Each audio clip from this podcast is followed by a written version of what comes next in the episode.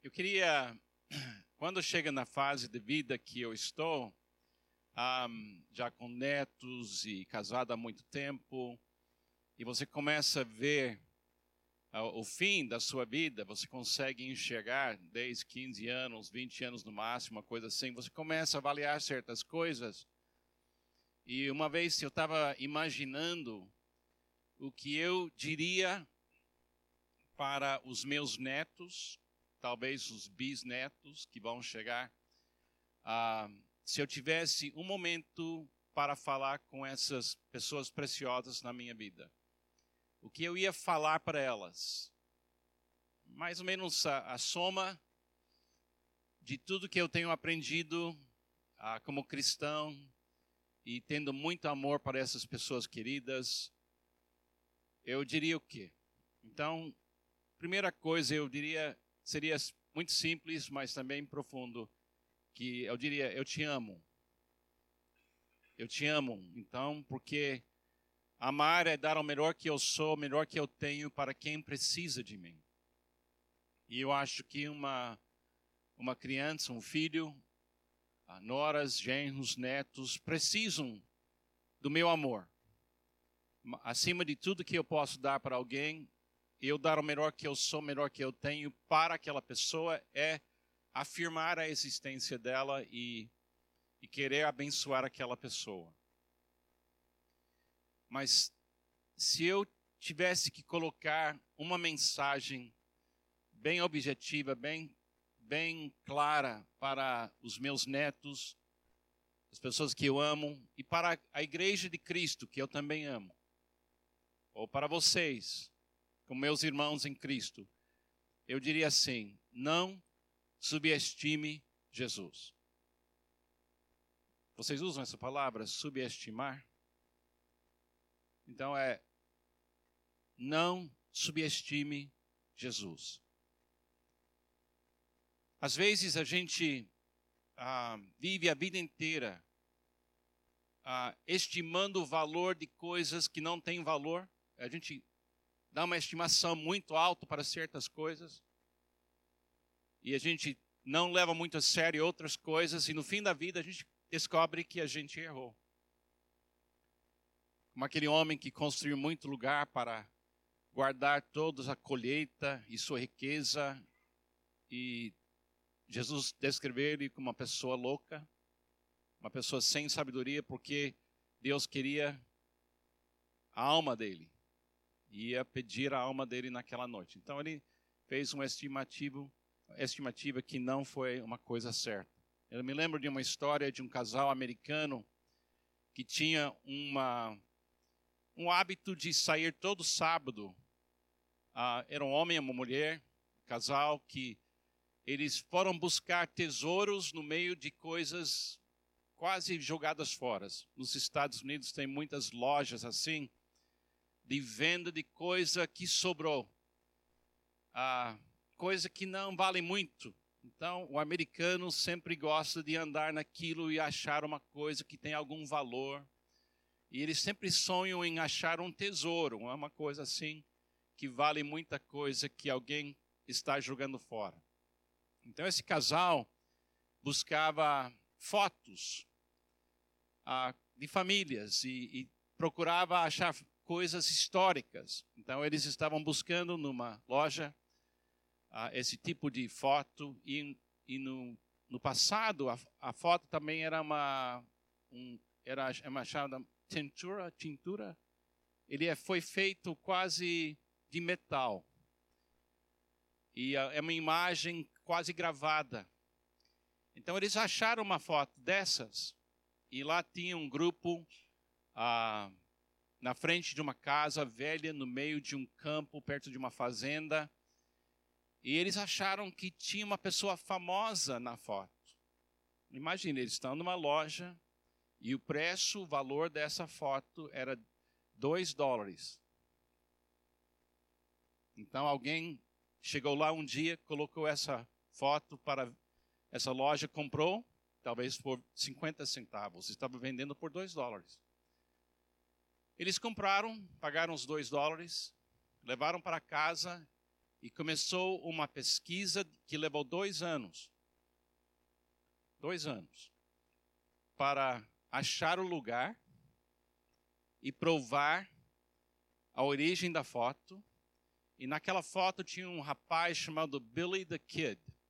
Alguém já ouviu falar do Billy the Kid? É uma, um criminoso americano, famoso, 130 anos atrás, e seria como um líder de um cartel, uh, cartel ou um gangue ou uma crime organizada. Ele era super famoso. Então, quando eles conseguiram, conseguiram provar que era esse Billy the Kid, o valor daquela foto foi de 2 dólares para 3 milhões de dólares. Porque não tem foto, só tinha uma foto no mundo dele. Então eles estavam na mão com 2 dólares. Alguém vendeu por 50 centavos, provavelmente. Agora pense na família que tinha aquela foto e levou para a loja para vender. Abrindo o jornal ou internet e vendo a foto que eles venderam por 50 centavos. Eles passaram a vida inteira pensando que não tinha dinheiro, não tinha nada de valor. Mas na casa de muitas famílias aquela foto passou e passou e passou e ninguém fez uma avaliação correta do valor daquela foto. Aquele casal agora é um casal que pode aposentar e viver bem, porque eles conseguiram ver o que ninguém mais estava vendo. É mais ou menos assim com Jesus. Ele vive em você, verdade ou não? Você se, se considera pobre? Você se considera alguém que não tem recurso? Se você subestimar Jesus, você perde o uso da riqueza da vida dele. Se você subestimar Jesus, a qualidade da sua vida piora. Então, se eu estivesse falando com meus 11 netos, e eu ia falar as últimas palavras para os meus netos, meus netos que eu amo muito, oito meninos e três meninas, eu diria: Eu te amo. Não subestime Jesus. Porque para mim, cada vez, cada dia que passa, eu valorizo mais Jesus. Eu estou aprendendo que Ele é muito mais do que imaginava. E a diferença que Ele tem feito na minha vida é incrível. Mas, ainda assim, eu acho que eu não sei o valor verdadeiro dele ainda até hoje. Estou ainda aprendendo. Desde o seu nascimento, Jesus tem sido subestimado pelos homens. Em João capítulo 1, versículo 10, a Bíblia fala assim: Aquele que a palavra estava no mundo, e o mundo foi feito por intermédio dele, mas o mundo não o reconheceu. Contudo, aos que o receberam, aos que creram em seu nome, deu-lhes o direito de se tornarem, de se tornarem filhos de Deus, os quais não nasceram por descendência humana, natural, nem pela vontade de algum homem, mas nasceram de Deus. Crer em Jesus, crer que Ele é o Filho de Deus, traz para você o direito de ser filho de Deus. Você muda de paternidade, você muda de família, você sai de um reino e entra no outro reino, só reconhecendo quem ele é. Então, se uma pessoa que vive aqui na sua linda cidade, ela passa todo dia igrejas onde tem cruz, ela tem símbolos do cristianismo por todo lado. É impossível andar numa cidade aqui em Portugal e não perceber algum sinal da chegada de Jesus aqui neste mundo. Mas a questão é se as pessoas estão crendo no nome dele. Você está estimando Jesus como sendo filho de Deus, você já ganhou muito. Quando subestimamos Jesus, sempre perdemos algo importante para as nossas vidas. O discipulado é o processo de fechar a, a distância entre nossa estimação de Jesus e a verdade a respeito dele. Discipulado é o processo de eu valorizar Jesus corretamente. Quando você pensa nos primeiros discípulos que andaram com Jesus durante três anos e meio, o discipulado deles era um discipulado de conhecer cada vez mais Jesus. Vendo ele, ouvindo ele, e eventualmente declarando na sua própria voz, como fez o Pedro: Tu és o Filho de Deus, o Messias.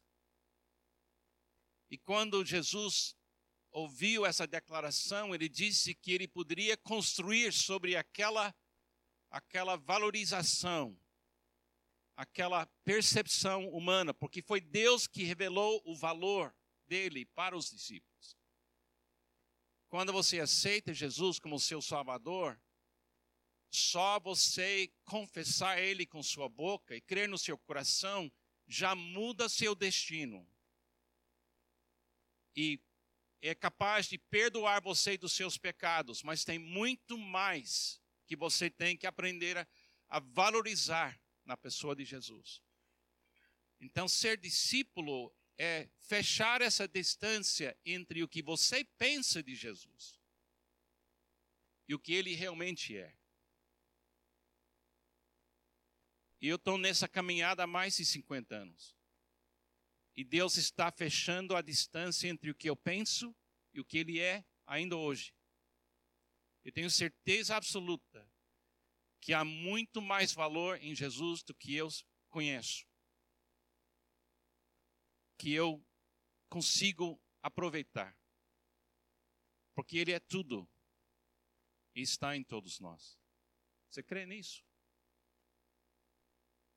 Ele é tudo. Você, você tem uma estimação de Jesus que diz assim: é tudo. Acabamos de celebrar a Santa Ceia. E você levou para seu corpo os dois símbolos da vida perfeita dele, o pão. Porque Deus exige uma vida perfeita. E se você não tem uma vida perfeita, você não entrará no céu. Mas tendo Jesus, você tem uma vida perfeita. Cálice, o que nós bebemos, esse símbolo, é perdão. E você não entrará no céu sem todos os seus pecados resolvidos. Mas os dois símbolos são símbolos da pessoa de Jesus. O comer é um ato de fé. Cada vez que você coloca uma coisa na sua boca, você está vivendo pela fé. Já pensou nisso? Cada vez que você põe uma coisa na sua boca, você está dizendo: Isso é bom para mim. E nem sempre é. Eu gosto muito de sorvete mas pela fé é como sorvete. E pizza. E se tem duas comidas santas, é pizza e sorvete. Eu creio que vai ter essas duas coisas no céu. Creio com todo o meu coração. Ore comigo que a minha oração seja respondida, tá bom? Mas cada vez que você coloca uma coisa na sua boca, você está dizendo: Eu creio que isso combina comigo. Eu creio que isso traz algo de valor para mim. Então, quando celebramos a Santa Ceia, estamos dizendo: eu creio que eu existir pela vida de Cristo é bom para mim, que é vida para mim. Tem um trecho em, em Mateus capítulo 13 que sempre chama a minha atenção. Eu não anotei exatamente os versículos aqui, mas é Mateus 13 e diz assim: O reino do céu é como um tesouro que foi enterrado num campo. Certo homem o encontrou e de tão feliz que ficou, escondeu-o de novo. Foi e vendeu tudo o que tinha e comprou aquele campo. O reino do céu é também é como um homem que negocia e procura boas pérolas. Quando encontrou uma pérola que era realmente muito valioso, foi, vendeu tudo que tinha e comprou aquela pérola. Aqui tem duas pessoas que fizeram uma avaliação de valor. O homem estava procurando um terreno e descobriu um tesouro lá, e ele é como você e eu, ele escondeu para ninguém saber o que estava naquele terreno. Porque alguém tinha colocado um valor naquele terreno, provavelmente muito baixo, porque não sabia do tesouro que estava lá. Então ele literalmente arriscou tudo. Ele vendeu tudo que ele tinha acumulado e esqueceu de todo o seu esforço do passado para ter aquele tesouro. Um homem que negociava pérolas, sabia de tudo sobre pérola, ele encontra uma pérola que resolve o problema dele. Ele vende tudo que ele tem. É um símbolo de morrer para esse mundo e viver de um outro mundo. É literalmente ver tudo que eu fiz até agora e dizer: o que eu fiz não vale nada, mas eu vou vender tudo que eu tenho e vou trocar de, a minha confiança agora vai para essa, esse bem, essa pérola ou esse tesouro. De uma certa forma, nós temos que avaliar Jesus como sendo mais importante que de tudo que aconteceu até agora. porque é um divisor de águas, Jesus. Ele, ele não é somente uma parte da sua história, ele tem que ser a sua história. Porque para mim, o viver é Cristo. Não sou mais eu quem vive, mas Cristo vive em mim. O apóstolo Paulo disse que ele perdeu tudo, mas ele ganhou Cristo e, e achou tudo. Então não subestime Jesus. Algumas pessoas que estimaram Jesus. João Batista, em João capítulo 1, se lembra da declaração dele? Eis o Cordeiro de Deus que tira o pecado do mundo. Ele acertou. Imagine, ele percebeu que naquele, naquele ser humano, Jesus, era o sacrifício que ia quitar a dívida humana e não somente quitar a dívida, mas tirar o poder do pecado do mundo. Mas como todos nós, outras pessoas subestimaram Jesus. Maria, se lembra da história em João 2? Quando ela falou com Jesus, acabou o vinho. Imagine acabar vinho aqui em Portugal. Aqui a vida, a vida ia parar, eu acho que aqui. Né? Então o casamento também para então acabou o vinho, uma vergonha. Não pode acabar o vinho num casamento. E Maria busca Jesus, querendo ajudar, e, e ele dá uma pequena correção, e ele fala um pouco duro com ela: mulher, isso não é meu problema, isso não é a minha hora.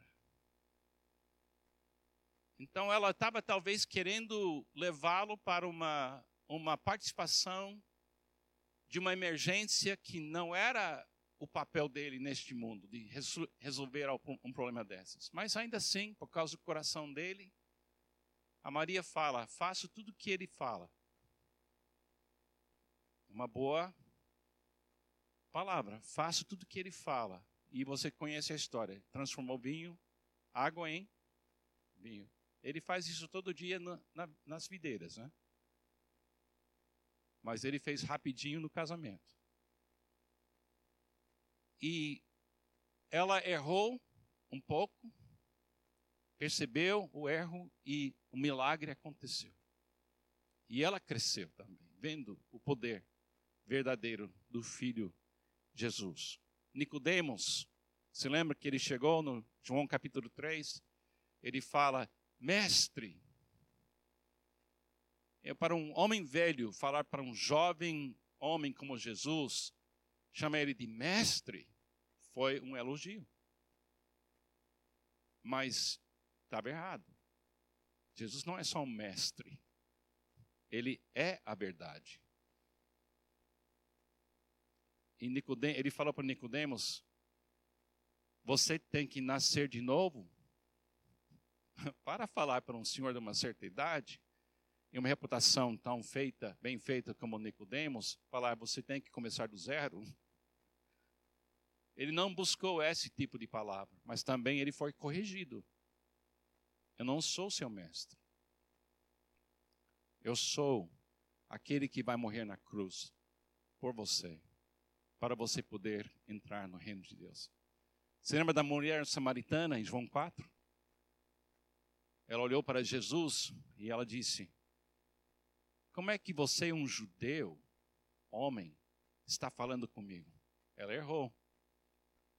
Não era um judeu masculino falando com ela. Era a água viva que estava falando com ela. Era a satisfação que ela procurava em seis relacionamentos fracassados. Gente, cinco divórcios em qualquer cultura é muito divórcio. Mas é muita fé também, porque ela estava dizendo com todas essas tentativas: talvez existe um homem no mundo que vai me amar. E ela está morando com o número 6 sem fechar o um negócio com um casamento. E finalmente chegou um homem que queria amá-la de verdade, que é Jesus Cristo.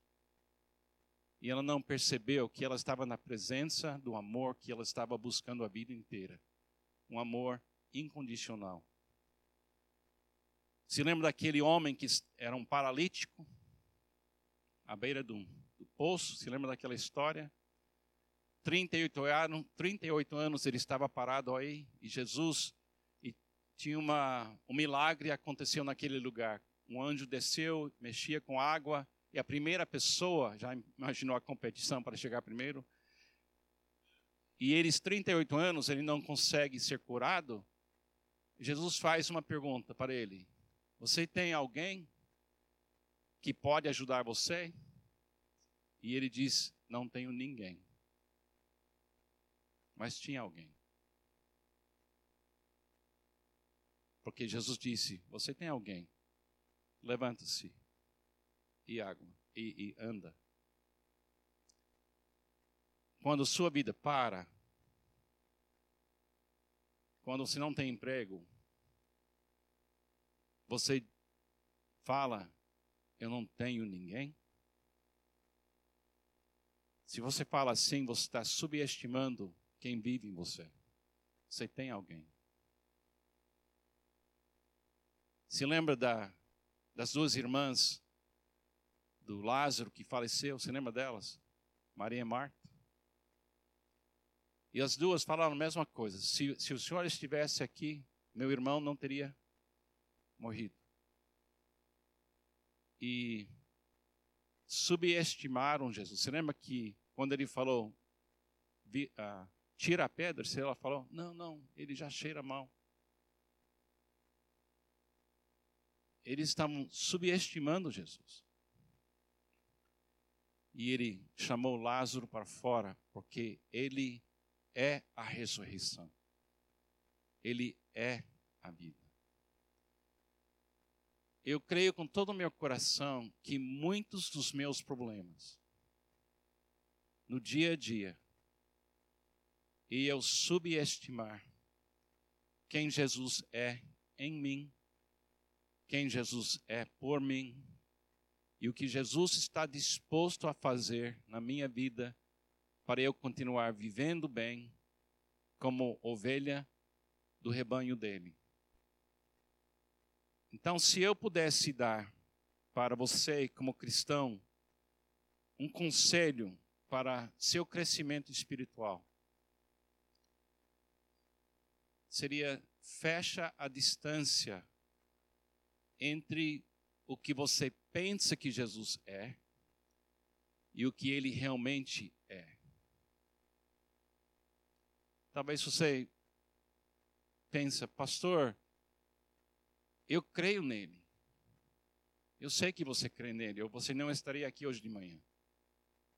Eu sei que você crê, ou você não teria participado da Santa Sé. Não, essa não é a questão. Eu não tenho dúvida nenhuma que sua fé é genuína, autêntica. Mas eu conheço eu. Não conheço você também, mas eu conheço Carlos. E eu sei que há uma distância ainda em mim que precisa fechar entre o que eu penso de Jesus e quem ele realmente é. Eu não sei se essa distância vai fechar completamente aqui neste mundo, mas certamente ao chegar no céu, eu vou vê-lo pela primeira vez como ele realmente é. Então eu quero ler um trecho, terminando. E eu queria que você ouça esse trecho de Colossenses, capítulo 1, versículo 15, que diz assim.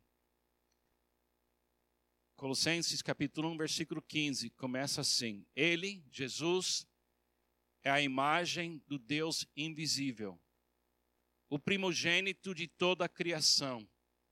Pois nele, em Cristo, foram criadas todas as coisas, nos céus e na terra, as visíveis e invisíveis, sejam tronos ou soberanias, poderes ou autoridades.